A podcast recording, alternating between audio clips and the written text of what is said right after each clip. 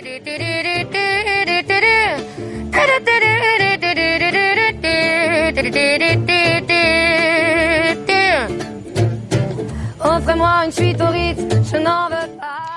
Nuestro siguiente invitado es Isidro Sánchez, primer graduado de la UNED de Valdepeñas con discapacidad visual. A sus 23 años cumplió el sueño de graduarse en psicología. Con tan solo seis años sufrió un accidente doméstico en Santa Cruz de los Cáñamos que le dejó prácticamente sin visión. En busca de un futuro mejor para Isidro, su familia se instaló en Valdepeñas, donde se ha desarrollado tanto personal como profesionalmente. Les dejo con mi compañera Jennifer Bernal, que será la encargada de conducir esta apasionante entrevista. Buenos días, Isidro, ¿qué tal estás? Hola, buenos días. Bien, aquí de viernes. Vemos que nada te frena tus ganas por aprender y seguir formándote en el ámbito de la psicología. ¿Por qué te decantaste por esta profesión? Pues, a ver, te cuento, yo desde muy pequeño me hubiese gustado ejercer en el ámbito de la medicina, pero debido a mi discapacidad visual me pusieron muchas limitaciones. Entonces, cuando terminé bachillerato, sí que me planteo bien estudiar eh, fisioterapia, la escuela de la ONCE, o psicología. Y me decanté más por psicología debido a que no tenía la... Vamos, yo con 18 años fue cuando me quedé ciego y no tenía la suficiente autonomía. Entonces empecé psicología por la UNED.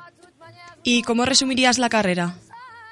La carrera la verdad que se me ha dado muy bien, me ha costado mucho esfuerzo. Yo soy una persona que me ha gustado siempre estudiar por las noches y la terminé en cuatro años, sacando dos matrículas de honor en el último año y la verdad que unas notas bastante altas. Actualmente estás realizando un máster online en dificultades del aprendizaje y, y trastornos del lenguaje. ¿Cómo te has organizado siempre para estudiar aparte de por las noches y asimilar los conocimientos? Pues me he organizado fundamentalmente teniendo mucha motivación, porque sí es verdad que hasta bachillerato había estudiado siempre presencial y a estudiar a distancia pues tienes que tener mucha motivación, porque si dejas las cosas para última hora es casi imposible sacar unos estudios universitarios. Hmm. Y siguiendo en el ámbito educativo, desde muy pequeño has vivido con esta discapacidad, como nos has contado anteriormente, y en algún momento has sentido rechazo por parte de tus compañeros de clase o trabajo, o te han ayudado a que fuese todo más liviano. Bueno, la verdad que he pasado por varias etapas. Eh, al ser muy pequeño, cuando me pasó el accidente, me cayó salpumar en la vista. Eh, al vivir en un municipio bastante pequeño, pues eh, los chiquillos de mi edad y todo eso sí que me daban bastante de lado. Yo no digo que fuese a propósito, sino por desconocimiento. No sabían cómo interactuar con una persona con discapacidad visual. Eh, pero luego, cuando me trasladé aquí a Valdepeñas, sí que tuve más suerte. Yo, la verdad, que era una persona bastante tímida, pero en la ESO y en bachillerato, pues no tenía muchas complicaciones a la hora de relacionarme con la gente. Y luego en la UNED, pues sí que he tenido muchos grandes amigos y compañeros que me han ayudado en la hora del estudio, pasándome resúmenes, eh, incluso grabándome algunas clases. Y hablando de, de tu municipio, Valdepeñas, eh, ¿consideras que está adaptada para gente con discapacidades? Eh, a ver, sí es verdad que me encuentro con bastantes limitaciones. Por ejemplo, el tema de toldos no se suele respetar mucho. Suel- Deben de estar de por ley a 2 metros 10 y yo que soy una persona alta pues me suelo dar porque no lo respetan, los tienen más bajos. Pero se ha avanzado mucho. Valdepeñas hace 20 o 30 años para una persona ciega era casi imposible que se desplazase por el municipio. Sin embargo, actualmente yo me desplazo sin ningún sin ningún inconveniente. Ya te digo, suele haber algunas cosillas, por ejemplo, el tema de dejar los coches en los pasos de cebra y todo eso, pero se va avanzando. Y cuando tuviste el accidente doméstico no perdiste al 100% la visión, aunque con el tiempo has dejado de ver completamente. Y bueno, me considero una, ves- una persona bastante curiosa y me gustaría saber si, si siempre has querido saber cómo es algo y nunca has conseguido verlo. Eh, efectivamente, yo perdí la visión, bueno, no la perdí totalmente, eh, la- con seis años me cayó salpumán en la vista y hasta los 18 me hicieron multitud de trasplantes de córnea y me quedé con, estuve 10 años con un resto visual de un 20, un 30% y a partir de los 18 años me quedé ciego total. Eh, bueno, yo como mm, no es diferente a una persona ciega de nacimiento, por lo que yo desde pequeño he visto, pero lo que más echo de menos en, estos momentos es mm, conducir un coche, una moto e incluso ver el rostro de mis familiares que ha tenido que cambiar mucho en estos últimos siete años. Y a modo también de curiosidad, ¿es cierto esto de que las personas ciegas desarrollan más el resto de sentidos que una persona que puede ver? Eh, en cierta parte sí. A ver, eh, una persona que no es ciega, al tener la vista, pues no agudiza tanto los otros sentidos porque lo tiene complementado con la vista. Sin embargo, al no tener la vista, tienes que servirte de otros sentidos, principalmente del oído y, y del tacto.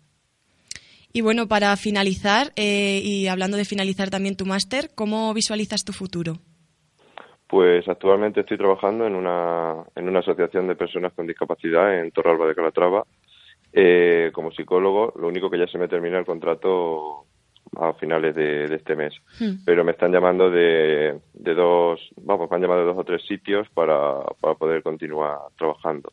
Y en cuanto a mi máster, eh, sí que me gustaría en un futuro dedicarme al tema de, de asesorar al profesorado, ya que muchas veces no saben cómo interactuar con una persona, ya sea discapacitada visual o con otro tipo de, discapacidad. Pues nada, muchísimas gracias por la entrevista y por contarnos tu historia y te deseamos muchísima suerte en tu futuro. Nada, a vosotros. Gracias, Isidro. Hasta luego. Hasta luego.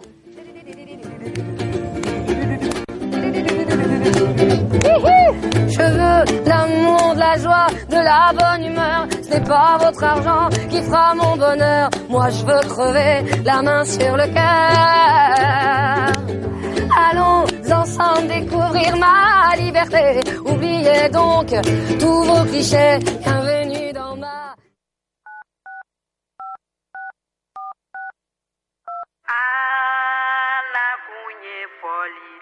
Bonjour. Vous êtes sur le répondeur du Mariam. Laissez votre message après, je vous appelle. Merci. Merci, bye.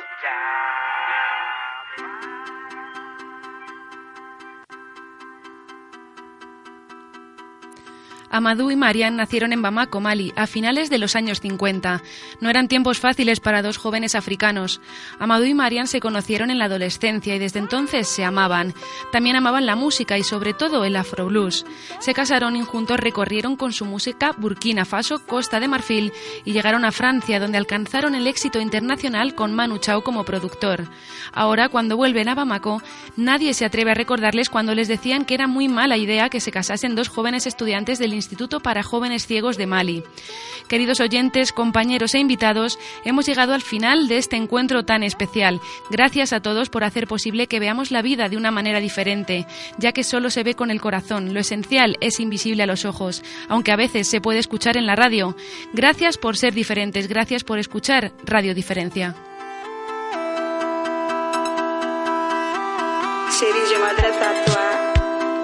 Avec toi, chérie, la vie est belle.